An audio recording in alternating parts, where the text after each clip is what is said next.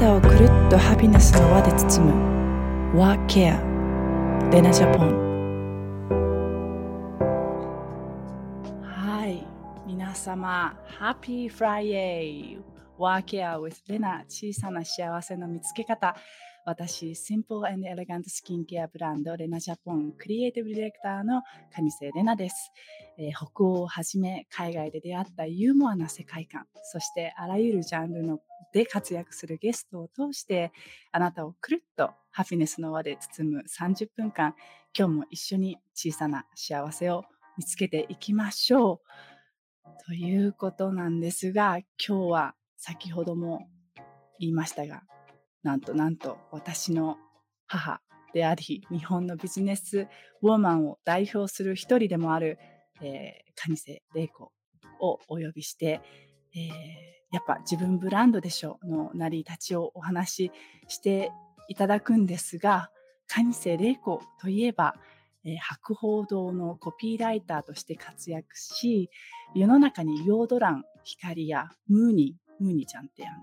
おむつですね、をブランドとして生み出して、その後マーケティング会社を設立、エスティローダのオリジンズなど様々な外資系自然派化粧品ブランドの開発、ブランディングを手掛けて、1999年には英国ブランドのザ・ボディショップジャパン代表取締役に就任。そして2007年には娘の肌荒れをきっかけに、その娘は私ですね、55歳の時にレナジャポンを設立。褒められ、えー、すっぴん、美肌は日本の、えー、日々の、えー、シンプルスキンケアの賜物。正しいスキンケアをレクチャーし、世界中の人々を素肌から笑顔にしてきています。また、やっぱ自分ブランドでしょうの著者でもあり、世界中の起業家たちを助けてきた上瀬玲子ですが、現在に至るまでの彼女の過去はなかなか明かされてきていませんでした。ね、今日は私、娘ですらね、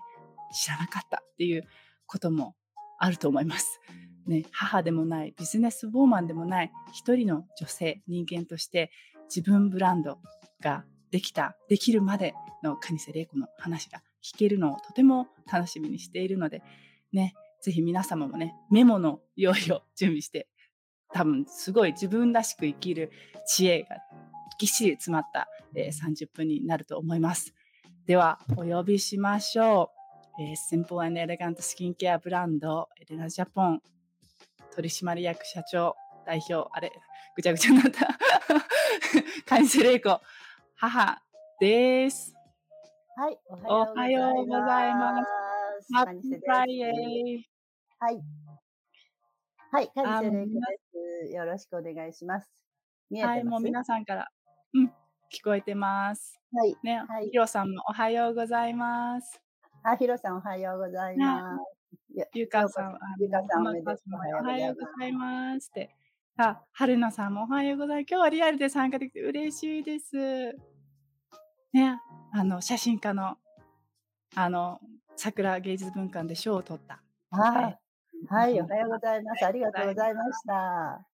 で、いよこさんも、はい、おはようございます。レナの先生ですね。そう、先生先生。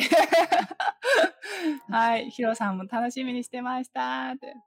さすがオーラがすごい。正座してみてますって。足しびれちゃうよって。今、そこどこからですか？あ、私？私は東京の自宅です。はい。あの、素敵な壁紙で。でもうひ去年の12月に引っ越しをして、えー、まあ自分の好きな壁紙をあの部分的に貼るというのをやって、一生懸命綺麗好き、生きやすい生き方をしてますね。はい。なんか、いいですね。まあ今日も、ちょっとライトが今日はあの暗くなったり赤くなったりね、自然光だから。そうなんですよね。ライトがね、申し訳ないんだけど、あの、うん、すごいあの、朝日が入る家で、今自宅なので、朝日が入ると、もう暖房もライトもいらないっていう状況なんで、逆にどうやって影を隠すかっていうの、影を、あの、なくすかっていうのが大変みたいな。でもね、今日も古希、古希70歳とは思えないすっぴん素肌で登場ですね。はい、そうですね。71に今年はなりますね。人生早いわよ。みんな気をつけてね。あっという間だよ。一生懸命生きなきゃダメよ。で、もうね、もう早速、あの、カニセレイコ節が入ってきましたけど、私も正座して拝見してます。はい。私も正座してみた方がいいかな。そうだろう、みんな。まあ、えー、まあ、いろいろね、さっきも、あの、えー、言いましたけど、結構まあ、すごいキャリアで、まあ、感心して、結構、あの世の中の、えー、方々には、カニセレイコイコール、えー、厳しく強い人ってね、えー、言われてますけど、まあ家ではね、結構、あ、繊細なんだなっていうね、母の姿もあります。で、まあ小さい時から、あの、私自身、あの、母には、あなたの仕事はしあ幸せになることよって、えー、言われ続けて、メダル in heart って言ってね、あの、心にメダルを持って、えー、生きなさいっていうふうに言われてたんですけど、そそのこう教えの原点というものはどこにああったんですか？あの今ねあのキャリアがすごいすごいって言われてるんだけれども70歳になって今今から私何しようかなってずっと今実は考えてるんですね。でまだ何もやってないなって思いの方が強くて何がキャリアがすごいって言われてるのかよくわからないっていう 自分の中であのそういう感じなんですけどあの、やっぱ自分ブランドでしょっていう本を書いたときは、あの、すごく、あの、走っていて、もうとにかく忙しくて、仕事をガンガンやんなきゃいけない、子供たちのご飯も作ない、作ろう、作ろうとしてやったっていうところに、あの、まあ、食事だけはちゃんとしとけば子供たちは、あの、まっすぐ育つと思っていたので、まあ、食事だけはしっかり作るっていうのをやってた。そういう忙しい時期に、子供が小学校入って、まあいろいろいじめられたいろんなことをするっていう中で、おお風呂に一緒に入った時に、彼女はもうスパダカですから、それが、それまでは、どうしたの？とか聞かなくて、何、何があったの？とか普通親は聞きたがるんだけど、自然発生的に子供が喋るまでほったらかしとくっていうのが私の方針で、で、お風呂に入ると、なんだか、今日ね、なんとかちゃんにいじめられてね、みたいな話が、こう出てくるわけですね。で、その時に、あ、こういうふうにしたらいいんじゃないの？とか、ああいうふうにしたらいいんじゃないの？と、あの、お母さんもこういうことあったねっていじめられてたよとかっていう話を、まあすると、娘が、まあちょっと元気になって次学校に行くみたいなことが重なった中で、あの、ある時娘がね、前に、あの、お母さんがこんなこと言ってたよって学校で言うと、え、なんでそんなにお母さんとお話ができるの？っていう、あの、ことをみんなが聞くんだ。あ、そしたらね、レナと私の間で交わされている会話の内容を本にしましょう。そしたらそれみんなが読めるじゃない？それを読んでくれれば、あ、母と娘のあり方とか、母の考え方とかっていうのがみんなに伝わるよねって言ってできたのがあの本なんですね。実は。ええ、で、あの、その原点になってるのが何かって、あの、レナなんかもまたよく知らないと思うんですけど、実はその、あの、物心ついた時から、この子は、すごいお金持ちの家に生まれて、わがまま言い放題に育って、それで、いつもいいおべべをって、なんかもう、この子の不幸という名前は何じゃないかっていうぐらい、周りからは、すごくあの、幸せな子に見えていた。で、それを、あの、私としては、あ、それは周りに私を育ててくれた親、大人たちの、あの、勲章だなって思ってたんですね。だから、その、そういうふうに育てられるってすごいことだと思うんです。で、じゃあ実はどうだったかっていうと、あまり皆さんに語ったことがないんですが、実は私、あの、2ヶ月、生後2ヶ月の時に父が亡くなっていまして、あの、父のことを知らないで育った、あの、女の子なんですよね。で、写真は、私が2ヶ月、生まれて2ヶ月の時の私を抱いた父の写真1枚しかなくて、あの、顔もよくわからない。で、当然兄もいるので、あの、兄が一人いるので、その兄と私を連れて、あの、実家に戻ってから、私は生活を祖父と祖母と、5人でするようになるんですね。で、えっと、その時にだんだんその、なんていうのかな？あの、なんとなく嫌なことを、嫌なっていうか、あの、私は父がいないわとか、私は何かが足りないわとか、あの、そういう数を数えていくのではなくて、私は、父はいないけど、父は、あの、空から私をずっと守ってるわって思ったり、それから、私には優しい祖父がいるよね、とか、ちょっとわがままなおばあちゃまがいるよね、とか、あの、その、はなんか、あの、一生懸命働いてる母がいるよね、とかって言って、その、あるものを数えていくっていう癖が、その頃からついたんじゃないかな、というふうに思います。だから自分にある幸せなものを数えていると、あんまり自分が不幸だとか、なんか他の人と違うとか思うことがなくて、あの、ないもの、あの人にはこんなこと、こんなものがあるけど、私にはないわっていうふうに数える癖はないんですね、まあ自分の中に。だから、あの、今でもそうですけど、あの、いろんな方が、例えば車いっぱい持ってたり、お洋服いっぱい持ってたり、いろんなことしても、ああ、羨ましいわって思ったことが実は本当になくて、なんでだろうなと思うぐらいないんですね。だから、その自然体みたいなところを自分が、あの、受け止めていくっていうのは子供の頃からずっとあったと思います。で、あの、それの、あの、はけ口になっていたのは料理なんですね。で、小さい頃から、あの、小学校6年生の時に母がちょっと病気をしたので、でおせちを全部作る。で、伊丹十三さんの本を読みながら黒豆を煮るっていうのが初めての経験で、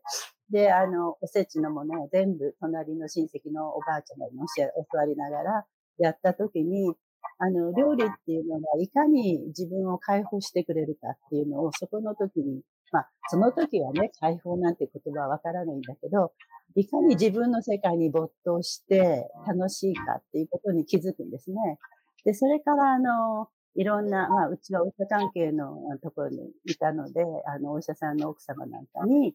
あの、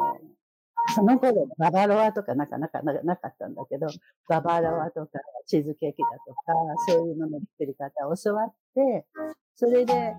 それを作っただけが楽しみで、あとは家族がバンバン食べるんですけど、今はもう、私がババロア作るって言うと、この日はウキウキ入ってきて、仕事から。ババロアに来たそれで私が作るのをほとんど食べちゃうっていう。飲み込むように食べるっていうね。でも、それはなんか、あの、結構、まあ作ってることが楽しい時間なわけで、で、頃はそんなに外に出ていくこともないし、それから中学生になって、まあ、外に出ていくようになったのは、あの、本屋さんと、街に出るのは本屋さんと靴屋さんだけで、あとはもうほとんど自分が買い物行く、付き合うってことはまあないっていう、そういう生活をしてたかなと思います。ですから、こう、自分に必要なものは何なんだっていうことが非常にあの小さな頃から取捨選択していくっていうのが、まあ、身についているというか、得意で。で、それを、あの、育、そういうふうに育ててくれたのは多分祖父だと思うんですね。明治生まれの祖父が、本当にこれは必要か、本当にこれは必要かって何回も何回も何回も聞いてくれて、いや、私は必要ですって言ったら、親、大人の考え方を押し付けないで、そういうのを買ってくれるわけで、英語の勉強をすごくしてて、英語の勉強がしたいので、その頃、テープレコーダーを買ってほしいって言ったら、祖父が、テープレコーダーなんかね、あんなめんどくさい機械は、あの、3日で飽きると。だから、あの、そんな3日で飽きるものなんか買ってあげれないってずーっと言われてたんだけど、欲しい欲しい欲しいって言って、英語の勉強したいんだ、英語の勉強したいんだって言って、そしたら、えー、っと、何ヶ月もしてからテープレコーダーを買ってくれたんですよ。で、本当の間ずっと必要買ってきたで。で、必要ですって買ってもらったら、3日で飽きました。大変で、リール、リールが、昔リールなので、リールがぐちゃぐちゃになって、巻き直したりしなきゃいけなくて、英語の勉強どころじゃなくて、もう、あ NHK の田崎さんの、えー、あの、NHK の英語、ラジオで聞いてラジオ買ってもらった方がいいなって思ったぐらい、その時に大人の言うことは正しいなって思ったことがあるんだ やっぱりそういうなんか、あの、非常にあの、賢明な、賢い明治生まれの祖父が私を育ててくれたので、まあ男っぽいっていうところもそこの辺の、あの、育ててくれたところにあるかと思いますけど、やっぱり一生懸命働いて、ある時に祖父が、大人は一生懸命子供のために働いてるんだと。で、それをの、あなたたちが寂しいだとか、家にあなたはいつもいないとかって言っちゃうと、あの、大人は大変寂しい、悲しい思いをするんだみたいなことを言われたことが一回あって、えー、英側に座って、あの、おせんべい食べながらボソッと言われて、うーんって思ったことがあって、まあ、それからはなるべく大人が傷つかない、傷つくことは言わないっていう癖をつけたので、なるべく、その、今でも、これは言ってもしょうがないかなとか、そんな傷つく、まあ言わなきゃいけない仕事っていうのはいっぱいあるんだけど、これは言ってもしょうがないことだったら口から出すのはやめよう。言って、飲み込むっていうのはもうその頃からでしたかな。うん。だからなんか、自分を守るというか。え、そうですね。自分を守るっていうか、こう、まあ、相手を傷つけないで幸せにいてもらいたいっていう気持ちから。でそうなんだけどね。でも、バリバリ言ってたみたいだけどね。うん、なんか、黙ってんのかな？って思いな。いらんことよく言うなと思うけどね。まあね、でもまあ、仕事の時は言いますね。うん、そこを超えてこら、超えてもらわないと困るんでね。で、仕事っていうのは目標が、こう目的があってやるわけですよね。ここを達成しなきゃいけないとか、あれをたす、あの、ここまで行かなきゃいけない。そのために超えていかなきゃいけないための言葉っていうのはあると思うんですよね。ただし、あの、言わなくてもいいことっていうのは仕事以外の時には、あの、なんとかさんがこんなこと言ってたわよとか、なんかそういうことを言う人たちたくさんいるけれども、だから何なのよって私はいつも聞いてて。あの、あなたね、もうね、そうやって人よね、人をね、気分悪くさせないのよって。その辺は、あの、えっと、小さい時から、その同じ時代に生きて、同じ時間帯に生きてる人々と、悲しいことの方が多い、苦しいことの方が多い時間の中で、まあ、1分でもニコニコする。あ、今日一緒でよかったね。今日楽しかったね。って思える時間が作れるかどうかっていうのが幸せを見つける原点だというふうに思うのね。だから、あの、会社にいても、あの、博報堂いた時も、ボディショップいた時も、いつも私はみんなに言ってたのは、もう仕事なんかね、楽しいことがほとんどなくて、あの、成功を重ねていくなんていうのは非常に大変なことだけれども、でも、その、みんなで働いてる時に、ああ、今日このアイデアよかったねって褒め合ったり、一個それがあればいいんだと。そしたら、その時間が全部幸せになるでしょっていうことをよく言い続けてましたね。なので、あの、シーンのわかる女性たちは あの、結構それに同感、同感してたけど、ようわからん男たちは、ポカーンってしましたけどね。ダメダメ、ここで言っちゃダメだ。まあね、でも本当に女性は社長になりなさいというね、一言が多くの女性に勇気を与えて、まあ、常にね、自分軸がある、そんなお母さんだけれども、実は18歳、19歳の時にすごい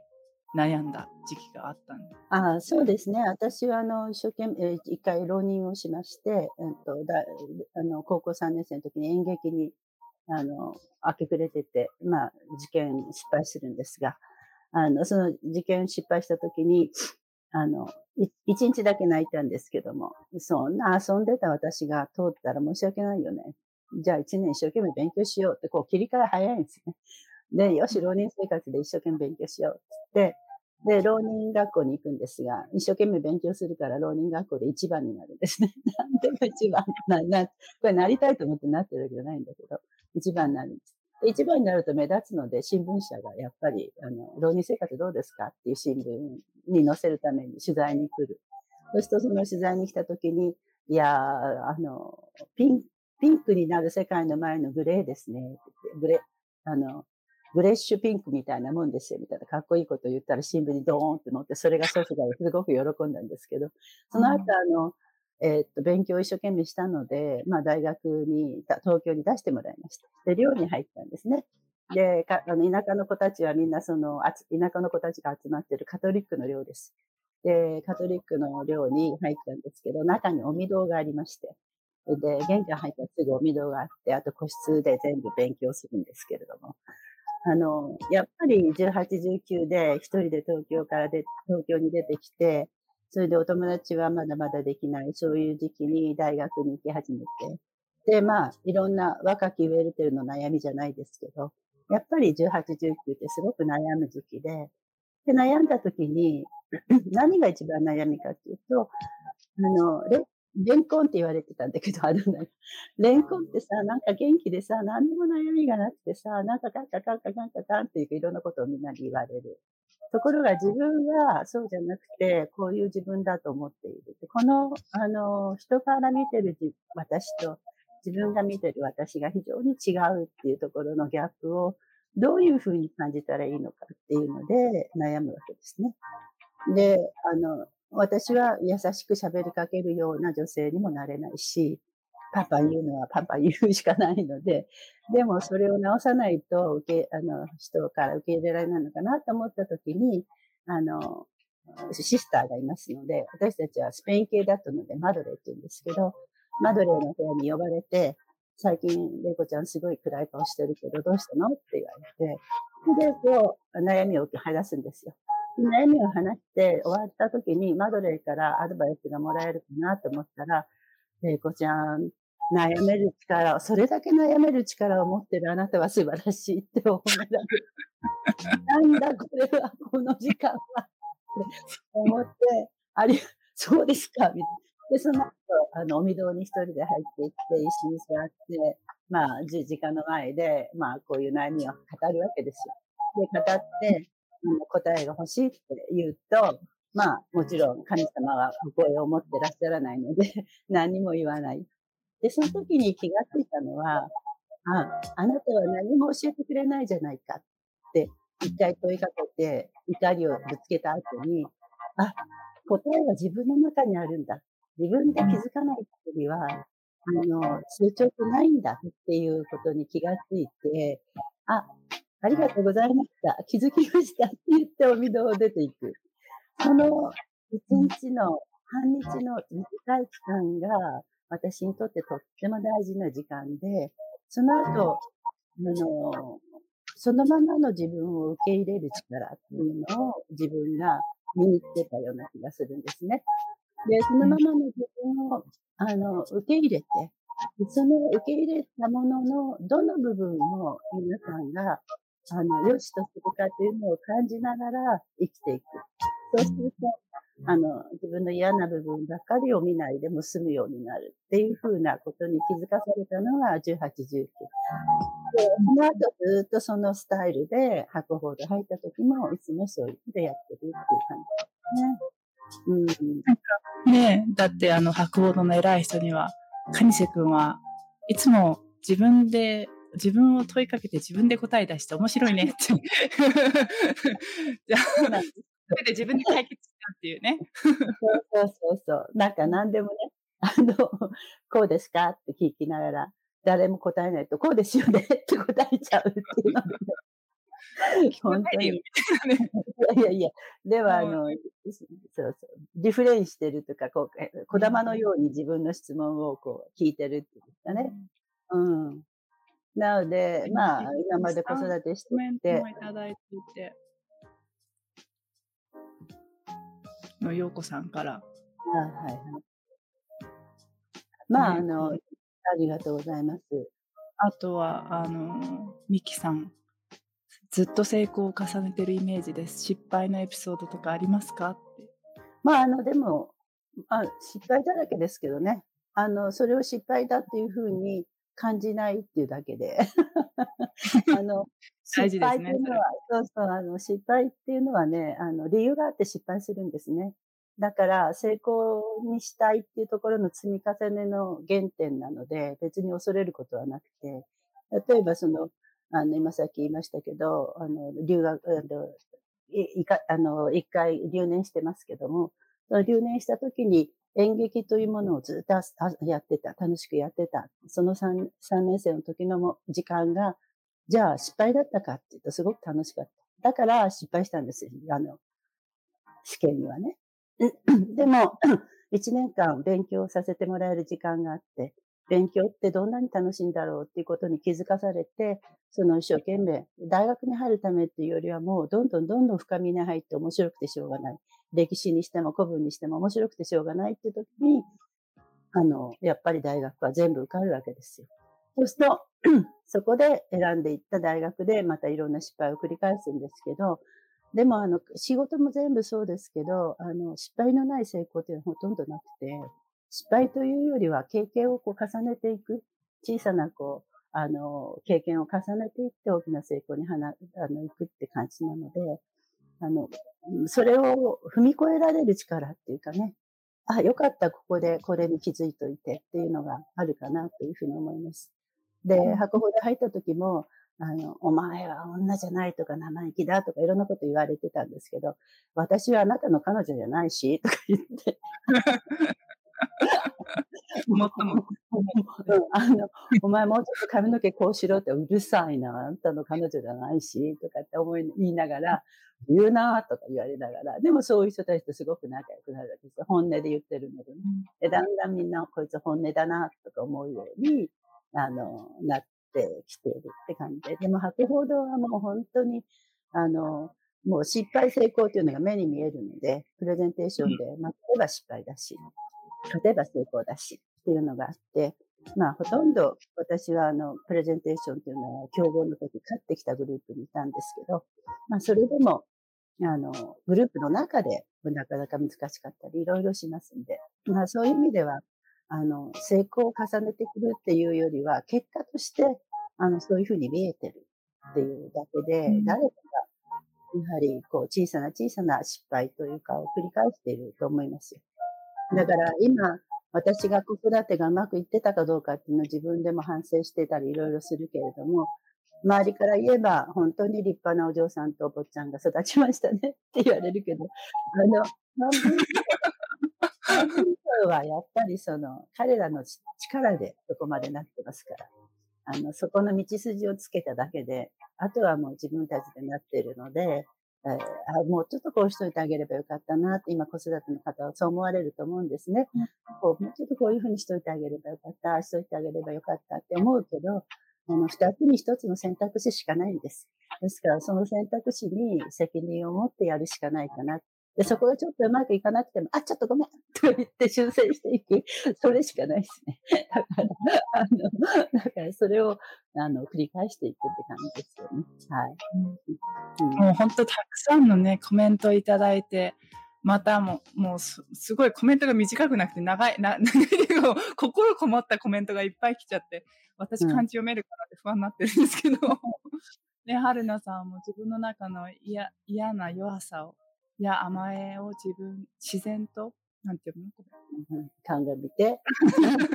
で そして、そして背筋を伸ばして前に進みたくなるようなひとときでした。そうですね。あの、はい。一人、あの、一人一人は一人一人のミッションがあったりとか、それから 私は世の中ジグソーパズルだと思ってるので、あの、一つとして同じコマはないので、あの、そのジグソーパズルのコマとして一人自分のあの世界を築いていくわけですから、あの、その自分の持ってる力っていうか、自分の持ってるっていうか、自分ができる。で、今できなくてもできるだろうって信じるものに向かっていくしかないですね。だから、今私も、あの、何ができるかな、あと何年できるかなと思いながらやってますけど、あっという間に70になりますから。とにかく、あの、一個一個、一個一個チャレンジして、あの、もう嫌だと思ったものもやってみると意外に良かったりあの、しますんで。で、嫌な人に出会っても、あの、いいんです。はい。そんなんで頑張っていただければ。でもあっという間にね、30分が経ってしまったんですが、皆さん、いろいろたくさんコメントいただいてありがとうございます。実は、まあ、ここでね、あの、この、あリアルカニセ玲子とお話できる機会が3月31日に トップクラスのアンダーズ東京ホテルの51階で久々の深呼吸洗顔サロンをいたします。東京タワーも見え、ね、眺めながら気分がめっちゃ上がるあのシェフズキッチンっていうところを貸し切って、まあ、うちの旦那フレルリックが朝ごはんのビレシピを紹介したり、まあ、プロ、まあ、内側からと外側が綺麗になってからはプロのカメラマン、まあ、巨匠と言ってもいいですかね、村越さんが集合写真ではなくプロフィール写真を撮ってもらえるというね、豪華な、イベント、深呼吸サロンを予定していますのでね、ぜひ、あの、3月31日、えー、ね、参加していただけたらと思うんですが、もうね、すでに結構席が埋まってしまっているので、ご予ご予約はお早めにという感じで、うん、直接、えー、こんなこと聞きたかったけど答えが聞けなかったっていう方も直接聞いていただけるチャンスかなと思うのでね。で、また3月31日って春休み中なので、お子さん連れてでも、お友達とでもいいので、お一人でもね、もちろん大丈夫です。ね、ぜひぜひ参加してください。ね、ということで、お母さん。はい、はい、はい、ありがとうございました。今日あの、なんかお聞きして、せっかく私出たので、レナジャポンのあの私の一押しの、えー、美容化粧液。もう、これあの、ロングセラーなんですね。だからロングセラーを作ろうと思って作ったので、成分全く変えないで15年間やってます。それのミニサイズを、ね、あの、コメントいただいた方に3名に差し上げようかなって勝手に言ってますんで、よろしくでなさい。もういっぱいコメント来ちゃったからもうね、大変。みたいな。あの、マリさんも、母、娘でこんな風に会話ができること、本当に素敵です。朝から勇気とパワーをいただきました。ありがとうございました。ありがとうございました。いつもありがとうございますね、はい、本当。いや、もう、あ、うん。どうぞ。うん、で、あの、まあ、あの、で、社長のね、レクチャーも、えー、まあ、コロナでなかなかね、講演とかって聞き聞けないので、レクチャーが聞きたいっていうお話も結構いただくので、まあ、5セッションとか10セッションとかで、カニセレイコ節、えー、の生き方みたいなセッションを、まあ、組めればいいかなってちょっと、えー、企画してたりしますのでまだね形にならないかもしれないんだけど あの、ね、やっていこうかなと思ってるのでねあのよろしくお願いします。はい、はい、ということで、ね、貴重なお話、はい、今日はありがとうございました。はい、皆さんありがとうございました。はい、またお会いしたいと思います。はい、本日のゲストは、えー、レナジャポン代表取締役社長、蟹瀬玲子、そして私の母でした。ありがとう。ありがとうございました。レナジャポン、ワーケア。はい。いかがだったでしょうかもうあっという間にね、もう一人公演してくださいっていうあの状況でしたけれども、本当に実実の母って言っちゃいけないですね。日本語がおかしいってこの前兄に叱られて、実の母って何人母親がいるんだよって突っ込まれたので、あの母ね、母がね、あのあの母じゃなく一人の女性としてこうやって話を聞けるってなかなかない機会で、ありがたいなっていう感謝の朝ですけれども、皆さん何が印象的に残りましたかね。ね、ようこさん笑ってくれてそう、そうなんです。すごいね、真面目な姉でね、ツッコミが厳しいんですよ。ね、あ、素敵なお話ありがとうございました。の本当皆様いっぱいコメントいただいて、本当カニセ節ありがとうございました。そうなんです。汗かいちゃう。冷や汗かいちゃうもんね。ということでね、まあ本当いろんなもう学びがある朝だったんですが、まあ考える、本当自分、あ、もういっぱいまたないないことに目を向けないでな、えー、向けるのではなくあるものをありがたいと感じて大切にする思い素敵なお話でした。ありがとうございました。ね、本当にそうだと思います。ないものってね、あの、見えやすいんですけどね、あるものを見ようよ、みたいな 感じですよね。なのでね、まあ、ね、自分自身に話しかけてあげたいあの気づきってすごくあっていろんな考えここ考える時間とかってすごい大切だと思うんですけどやっぱり考えすぎも良くないと思うので、まあ、行動にそれを移すっていうあことも大切大切かなと思います。で私の中でも自分まだまだまだこんな若造ですが自分の中にゴールデンレーションっていうのがあって30%は考えて70%は行動するっていうねことを心がけています。ね、それぞれの方のそのレーションは違うと思うのでぜひね自分と向き合って私のレーションは何なんだろうってねまあ40%考えて60%行動するっていう方がいいのかもしれないしまあそういうふうなね自分の気づきっていうのもあるのかなと思います。ということでねもう本当めっちゃ良かったです。ありがとうございます。涙ぐんでありがとうございます。親子のファンにありがとうございます。久々にお会いできて元気いただきましたって、本当にこちらが元気いただいてますので、本当にありがとうございます。ということで、まあ、2月のテーマはオープニングアップっていうので、あのまあ、自分と向き合うっていうことをテーマにしていたんですが、来月は、えー、3, 月3月は Fear is,、uh, can be friend っていうね、というテーマで、恐怖と向き合い人生を豊かにする方法を、まあ、ななんかちょっと深いですね。を、まあ、豪華ゲストをお招きしながら、えー、話していきたいなと思っています。ということでね、ワーケア with レナ小さな幸せの見つけ方ここまでのお相手は、まあ、Simple and Elegant スキンケアレナジャポンのクリエイティブディレクターの私カニセレナでしたではあなたの毎日がくるっとハピネスの輪で包まれますように Have a nice weekend. Bye.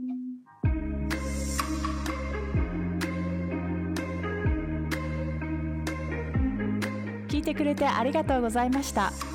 ぜひ購読、シェア、いいねしてくれたら嬉しいです。Love yourself. See you soon.